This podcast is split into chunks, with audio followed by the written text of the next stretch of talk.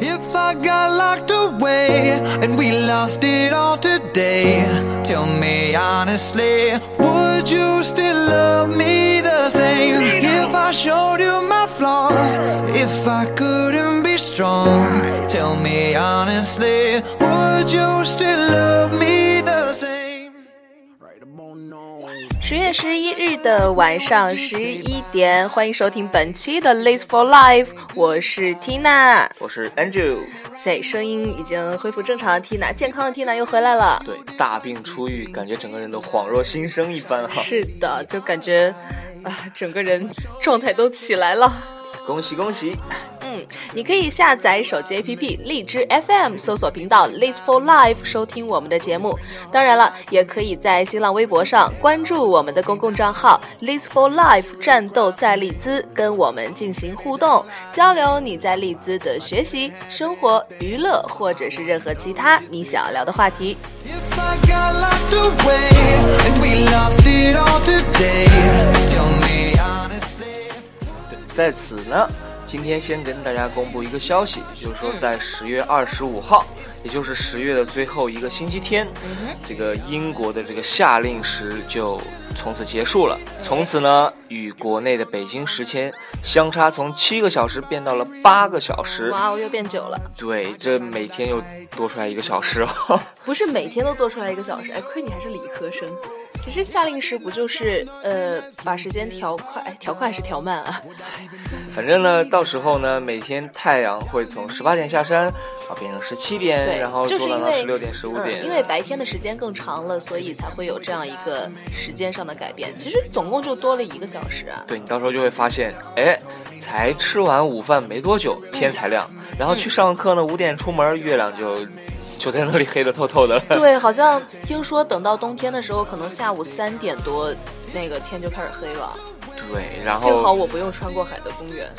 顶着风，摸着黑出门上课，然后摸着黑下课回家。对啊，还得还得打个手电筒，没准。对，有没有被自己的学习精神感动到？对啊，我我每天自己在看 reading 的时候都觉得哇，我好爱学习哦，不过 Angel 每天上课的地方要横穿海的 Park，好刺激哦。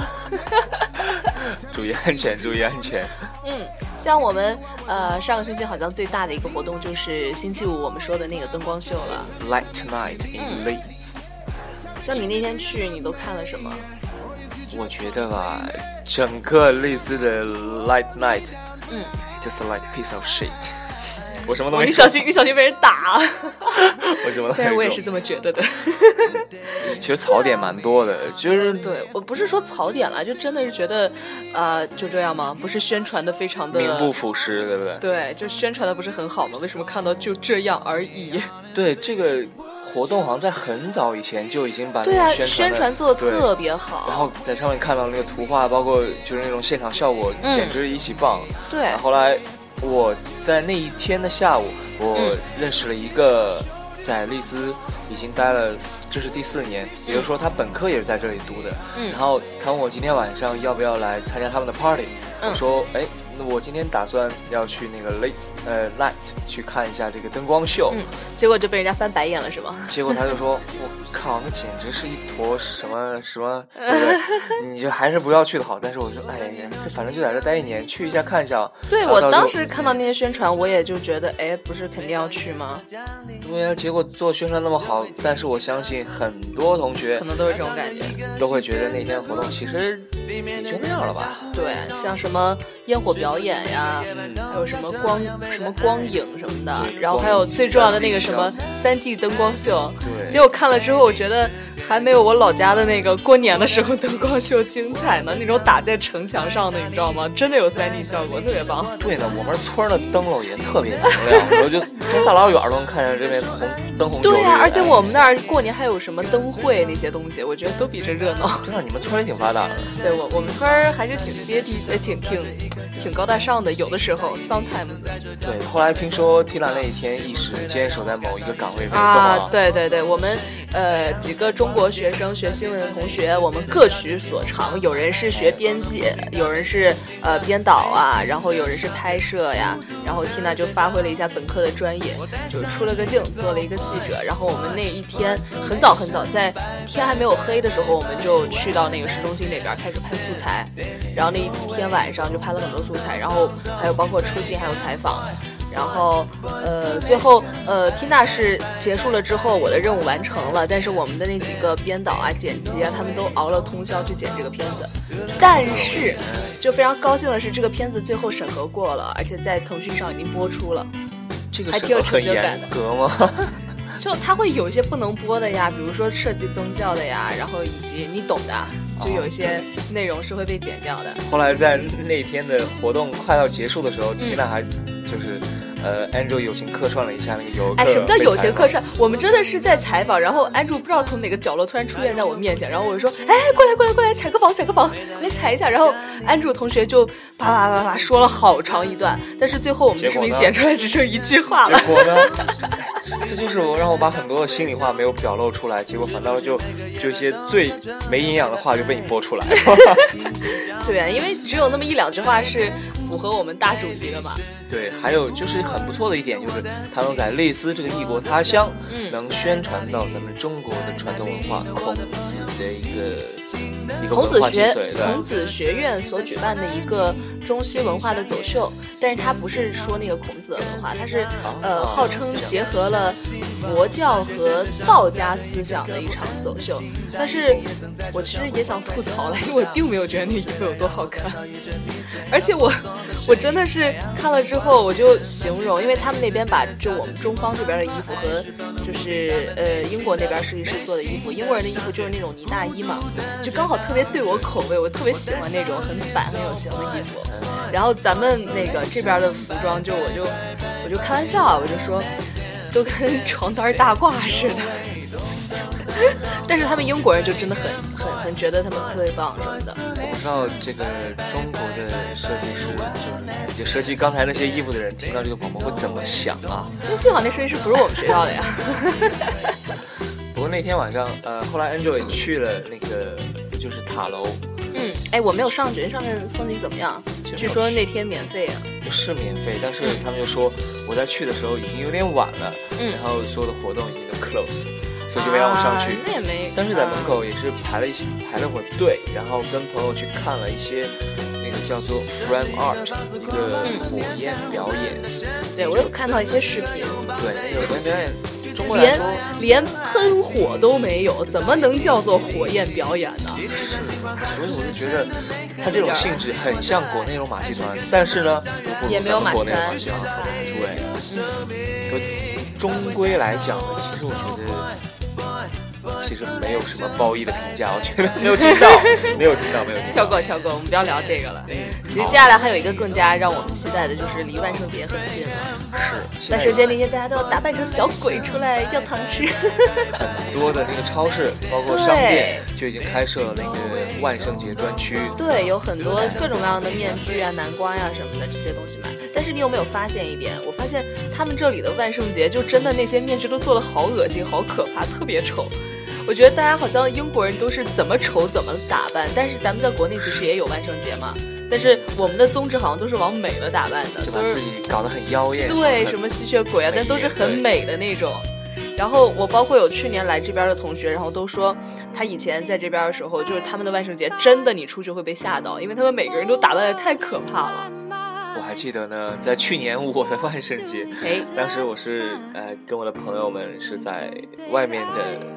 一个酒吧过的，然后回来的路上，就是我在酒吧里，当时也被朋友化了很很浓厚的那种吸血鬼妆，嗯，结果回去的路上，就是在坐电梯的时候，因为我们的电梯有，我正好跟跟其他朋友一起，老奶奶了是吗？呃，没有，在在上楼的时候，那个电梯里面有镜子，结果呢，我我正在面对镜子，在在欣赏自己的时候呢，在欣赏自己绝世的容颜的时候，对我还没有按电梯，然后电梯后来动了。我想完蛋，谁摁了？这大晚上看到这，当时两三点了。然后呢，后来真的是把人吓了一跳。然后我当时，我我很尴尬，就是我没关系没关系，我就就是今天万圣节我是活的，我是活的，你摸，热的呢，热的。然后像那个四四十多岁的大妈就一一手捂着心脏，哦不下你们先下，你们先下，就怎么样都不不肯跟我们一起走。这个 叫没有吓着老人和孩子，吓着花花草草怎么着？对，所以今年其实挺期待，就是那些，就是非常 traditional 的万圣节的过法是什么样的？尤其很期待平时化妆化的美的跟花儿一样的姑娘，在那一天会怎么的。我觉得那天应该也是会往美了打扮吧。反正我觉得我是不会把自己脸上抹上各种泥糊糊的东西，我一定是往那种什么什么血腥女护士呀那种感觉跑的。到时候敬请期待我怎么样恶心你。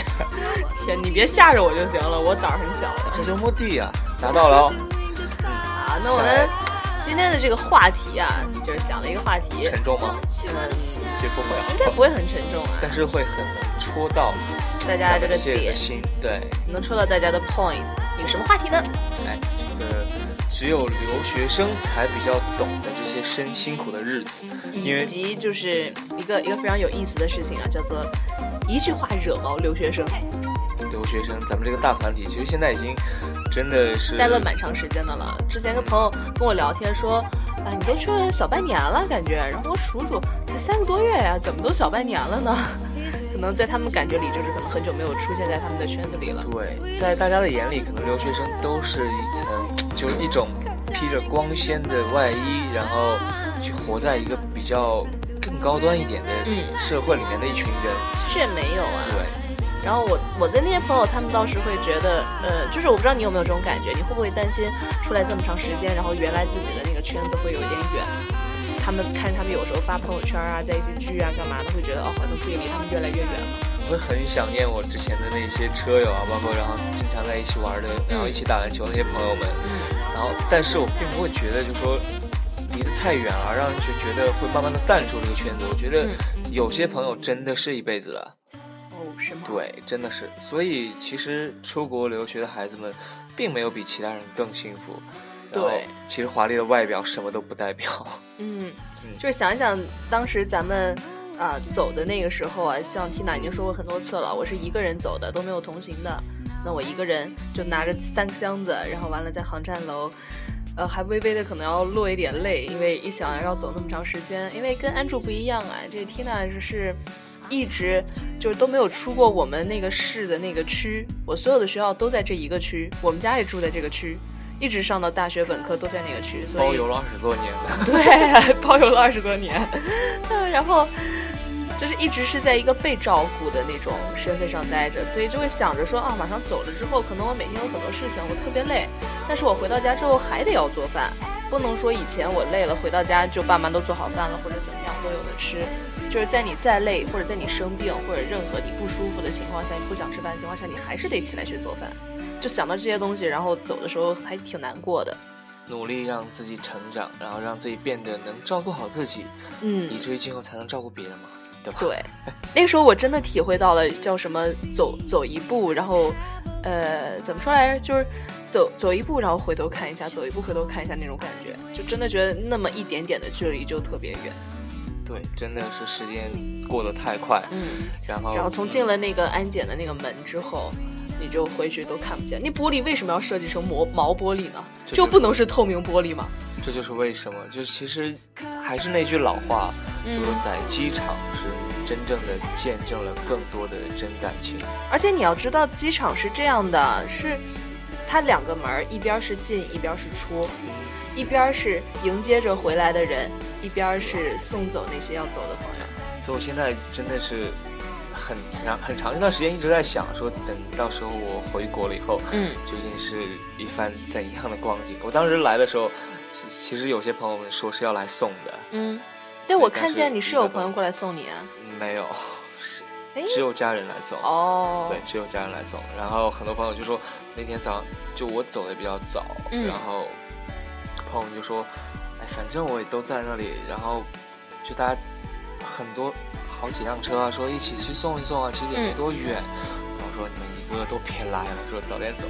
然后跟我关系特别好的两个哥们儿，那天一大早因为我没有给他们说几点走，但是我说就一大早就走了，结果他们就真的是在楼底下等我，嗯一大早在楼下等我，然后当时天呐，好感动啊！加上开着车，然后出了院子以后，然后看到他们，当时哎呀那种感觉好好难受，好难受。但是我的话是因为我没有从我们那个地方飞，我是到上海飞的，嗯，然后我在上海还滞留了一天，然后那一天还跟在上海的朋友又聚了一下，玩了一下。然后他们倒是，我觉得他们都挺心大的，还跟我说：“来来来，你回来的时候记得还从上海下哈，就是到时候你在上海再玩几天，然后带你把这边好吃的都吃一遍，啥啥啥的。对，其实，在外地外国上学的话，就是真的是我们的独立，我们的坚强。我们跟国内朋友说说话聊天的时候，最不好回答的一句话就是，呃，呃别人问你们你最近过得还好吗？嗯那，你以及还会有对对对，然后还有问你你什么时候回来啊？然后每次你被问到这种问题的，心里面想的都是呵呵。就真的是不知道怎样去给他们来描绘我们现在的生活，他们才能理解得了。这个好和不好怎么去界定？对，就是说，嗯，可能很多朋友还会说，哎，看你每天发的照片都是在玩，都是在吃啊，你好像就是感觉你是去旅游的，去度假的。但是我们心里面想的就是，谁会把我差差点要讲脏话了，谁会把那么多写那么多东西、看那么多东西的照片发上来，对不对？是啊，就就应了咱们上一期的主题了。哎，什么主题来着？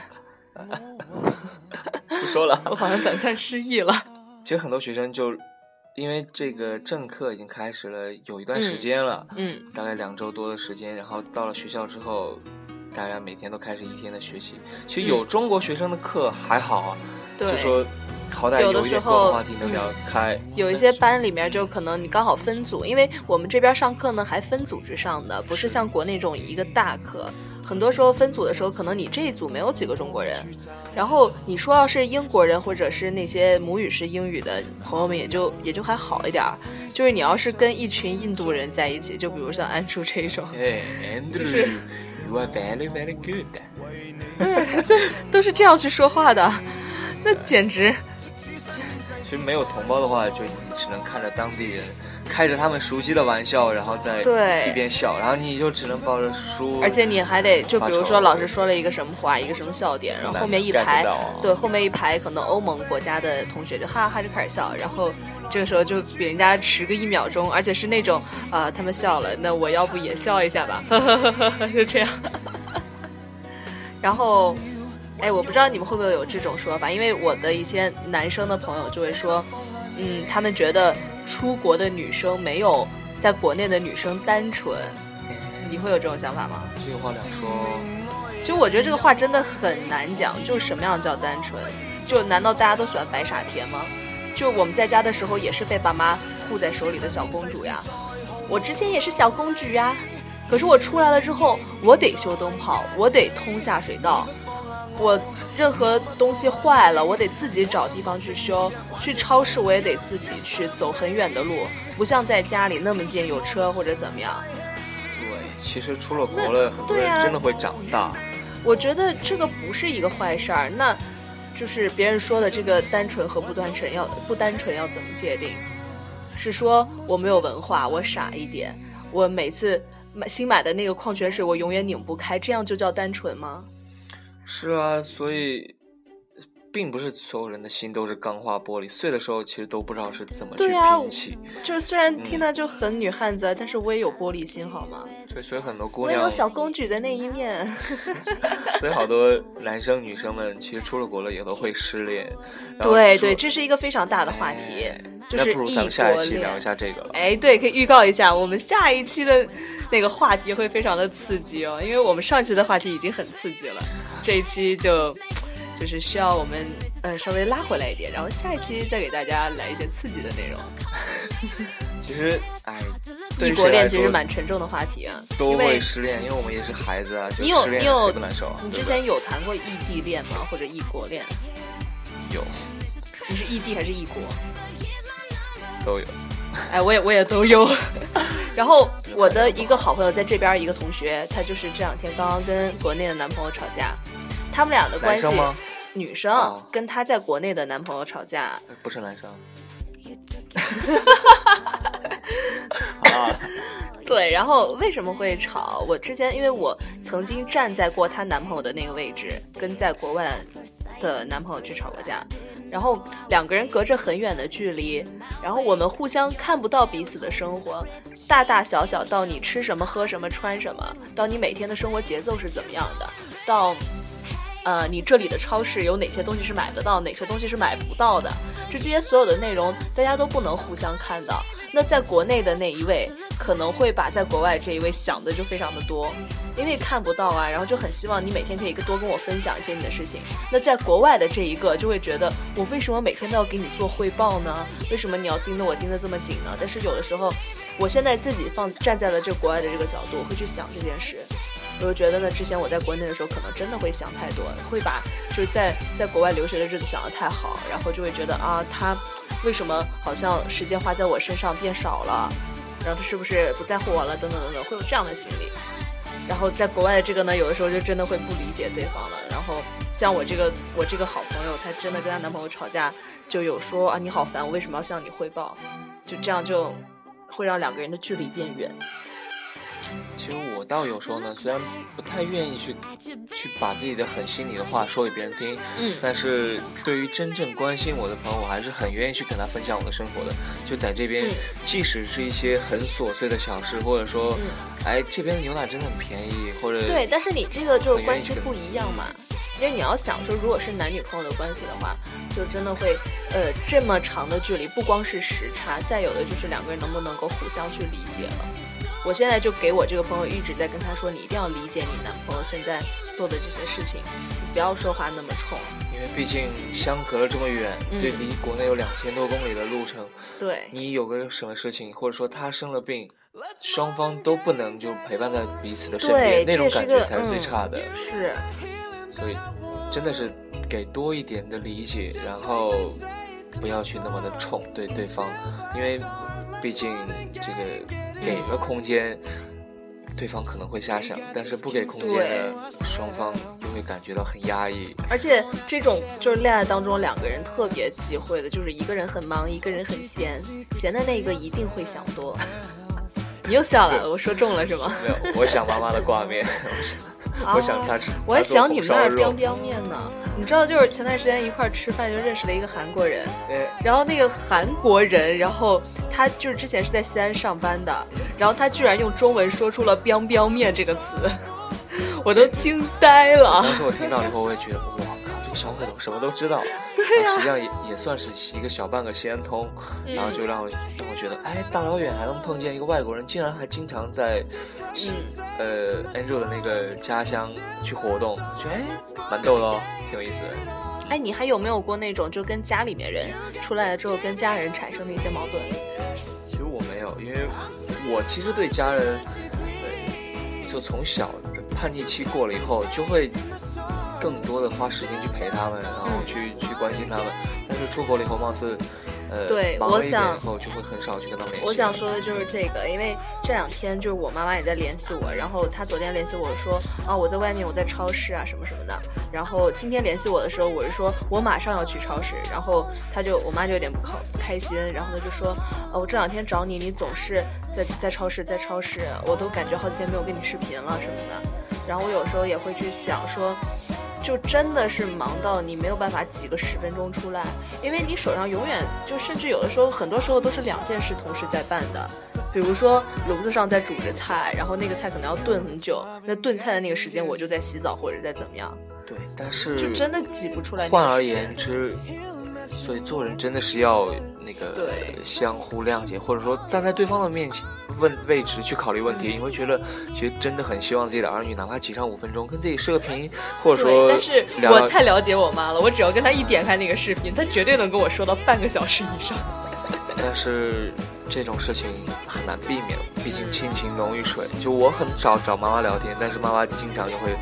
发个消息说，哎，臭小子在干嘛？然后对，就还有一种很好的方式，就是在你有空的时候主动去联系他，不要让他联系你，因为他联系你的时间可能你真的是很忙的。然后我之所以会聊到这个话题，也是不光是这些朋友什么的，对我们这些留学生有一些呃，就是不同的观点，然后就连自己的亲人都会有这些观点在，然后。我们呃有点沉重，咱们聊一点对就是比较开心的。哎比较搞笑的话题，叫做一句话惹毛留学生。首先我们先给大家听一个东西啊，哎，好，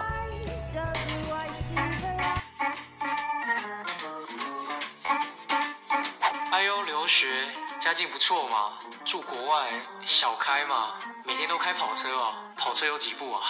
那你爸妈在国外有给你买房子吗？是不是像国外电影那样有很大的游泳池啊？你在国外花钱，你爸妈一定都不管你吧？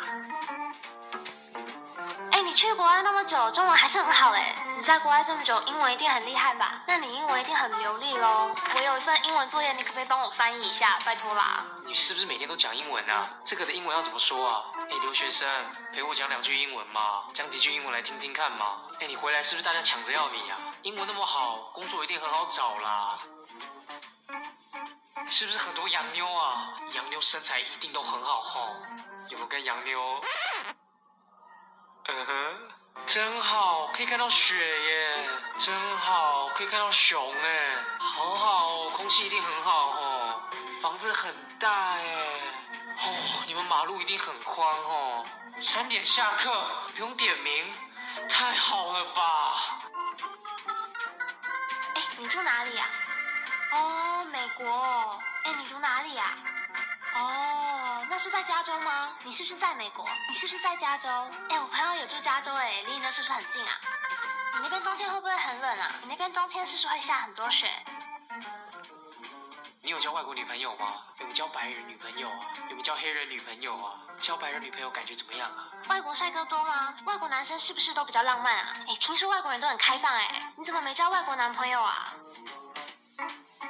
你可以帮我买化妆品吗？美国卖的比较便宜。可以帮我买衣服吗？可以帮我买包包吗？可以帮我买鞋子吗？Chanel、Fendi、Prada、Givenchy、Gucci、H&M、Zara、A&R，可以帮我查一下这个在国外有比较便宜吗？你可不可以帮我买热水瓶、滤水器、枕头、电灯、相机、小木屋、游艇、法拉利？好男人。哎，住国外哦，看不出来哎。哎，你是变胖了啊、国外吃很好哦，国外东西好吃吗？你们是每天都吃汉堡、薯条啊？看你 Facebook 都玩的照片，不是去读书吗？哎，就这好么结束了。是的，就刚刚有没有很多话都戳中了你们俩，呃，就戳中了我们俩的点。哎，要代购吗？对哎，首先我们刚刚听到一个，他就说，呃，他的朋友就说，嗯，你你问你是哪个学校的，然后你说哦，比如比如说啊、就啊我我是我是利兹的，然后他说哦那是美国吗？然后哦那是在加州吗？就是你不管问他什么，他都会说在美国吗？在加州吗？然后就永远都往往自己知道的那个地方去引，然后然后就跟你说哦我有个朋友在加州，然后怎样怎样怎样怎样，就真的有这样的人。这种情况下很常见嘛，相信很多朋友都会遇到过。说，哎，跑去英国啊，就英国哪里？然后一说这个地方，其实不太知道哦，伦敦吗？或者伦敦以外啊在？伦敦吗？对，这个其实对，就去英国无非两个地方嘛，伦敦或者伦敦以外。这么强，所以就连我们申请的时候，他选那个地区，你没有看到吗？就是伦敦或者是在伦敦之外，就这两个选项。留学生容易吗？尤其这个代购的事情啊，其实我也会找你有朋友跟你说代购吗？倒是有啊，他就说，哎，英国其实离法国很近啊，嗯或者说、哎法国 化是有多近？还很便宜啊，隔一个海呢？就隔英吉利海峡，就以为很近，实际上邮费也贵的要死。就是啊，然后很多朋友都会说，哎，英国有很多很知名的东西，比如说 Burberry 啊，或者牛津包啊，或者、嗯，呃，其实算算也没什么，但是我觉得英国很贵这些东西。对我在这边真完全没有觉得在英国有什么好做代购的，可能在美国还会好一点，因为英国就比如说他们男生，就你们男生有没有买那个 AJ 嘛？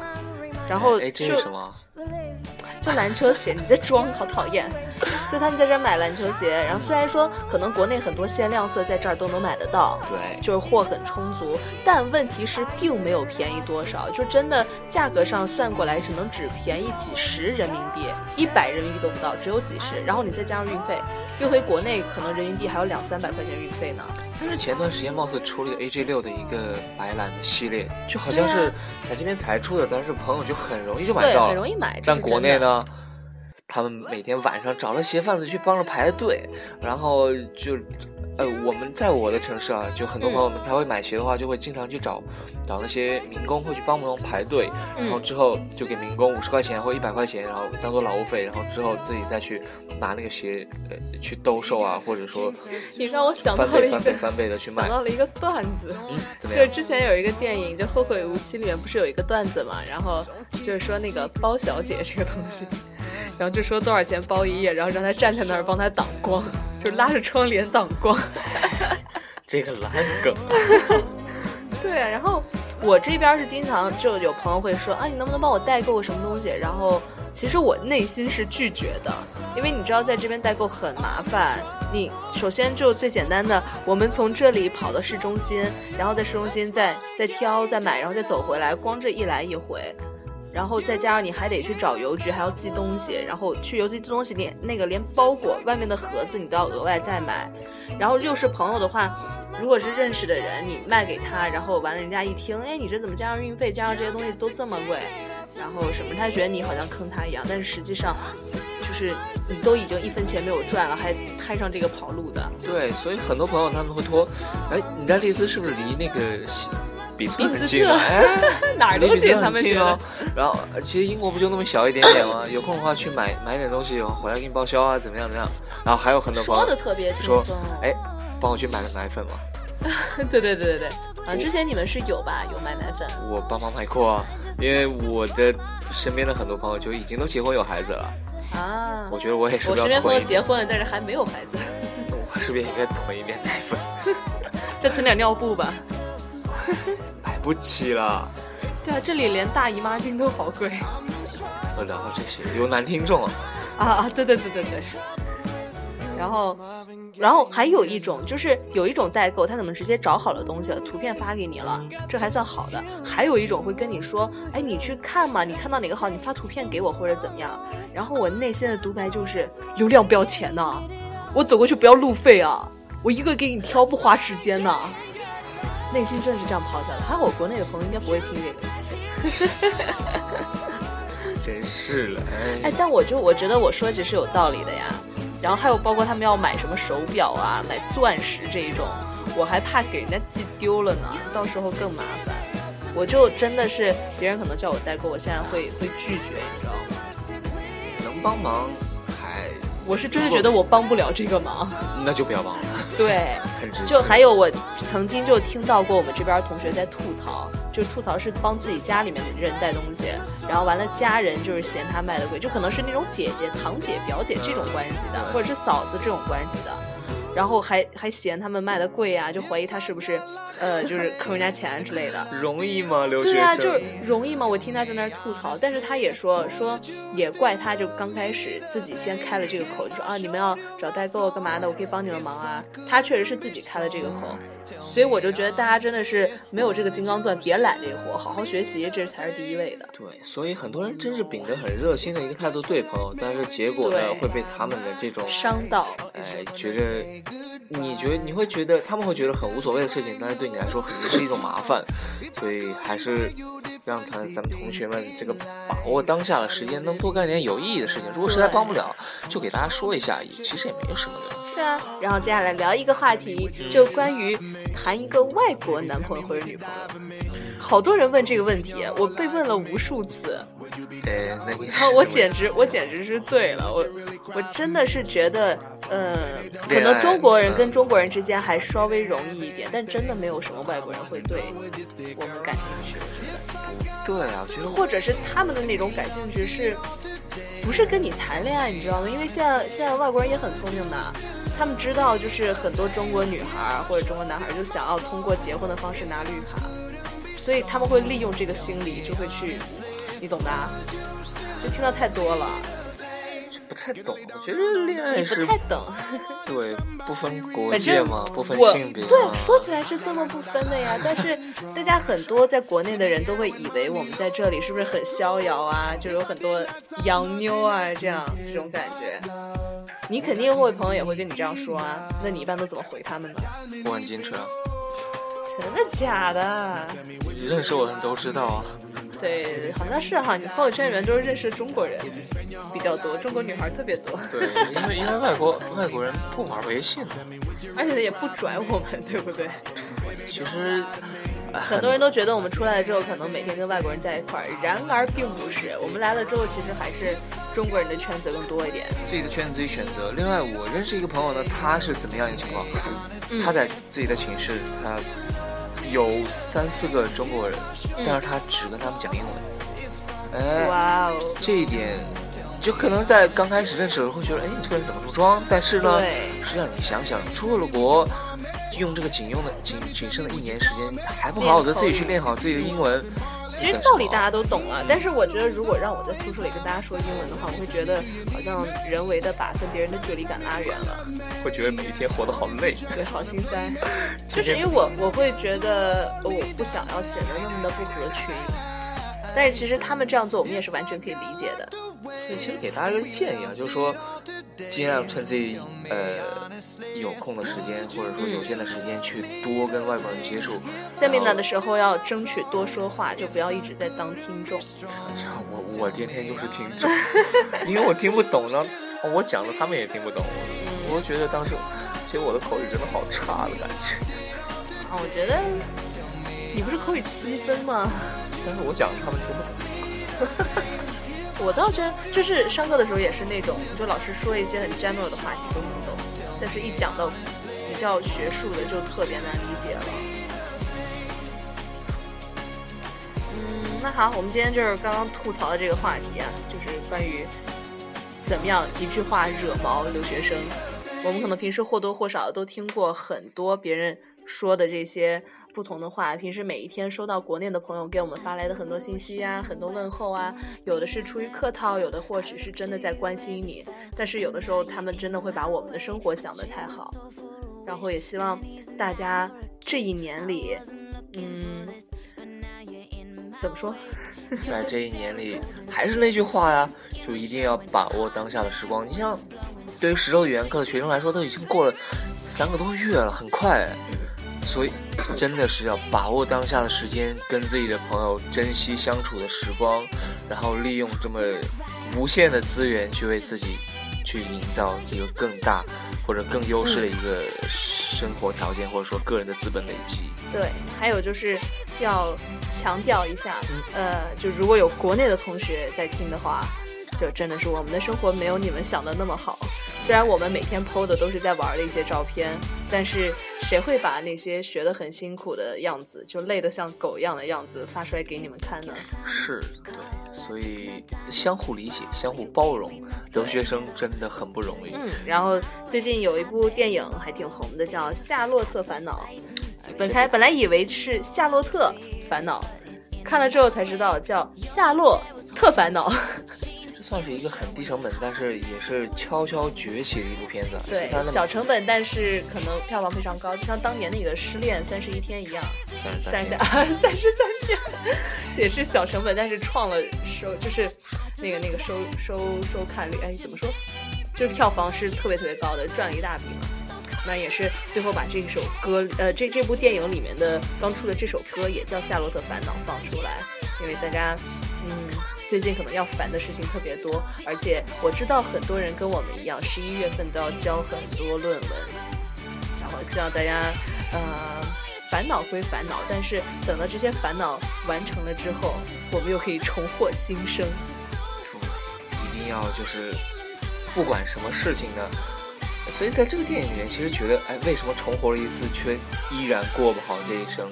这句话，但是我觉得人要活在当下嘛，嗯，就是想干什么事情就干什么事情。就说为什么呃夏洛在回到了过去以后，哎，什么都别说，先抓住初恋女生吻一下。好，那我们也期待下一期我们要带来那个很刺激的话题。我现在先不说什么话题，但是下一期预告一下，就真的会很精彩。好的，嗯，那我们就下期下期再再见然后希望大家的烦恼都烦恼烦恼快走开，然后赶快结束水逆期。对，真的是水逆。好，拜拜。嗯，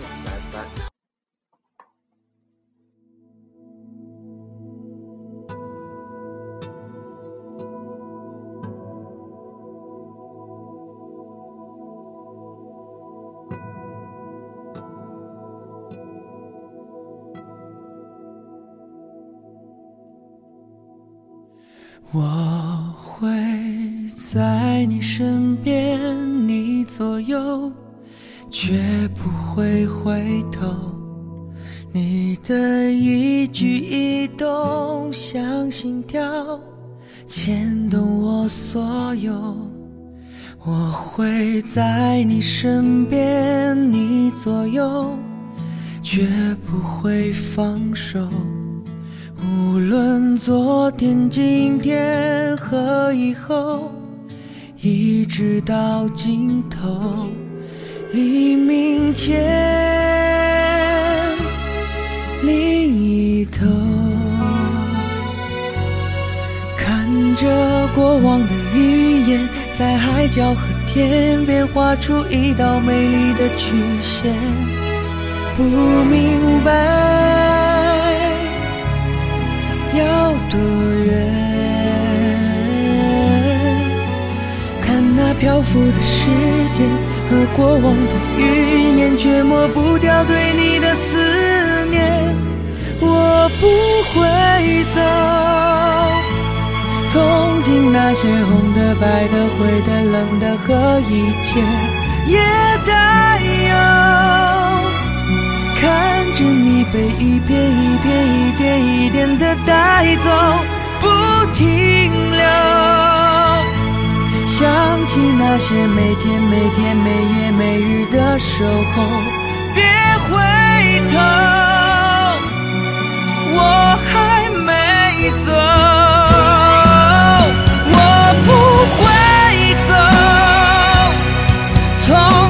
那些红的、白的、灰的、冷的和一切也带有，想着你的一片一片、一点一点，我会想念你的，想念我。想起那些每天每天、每夜每日的守候。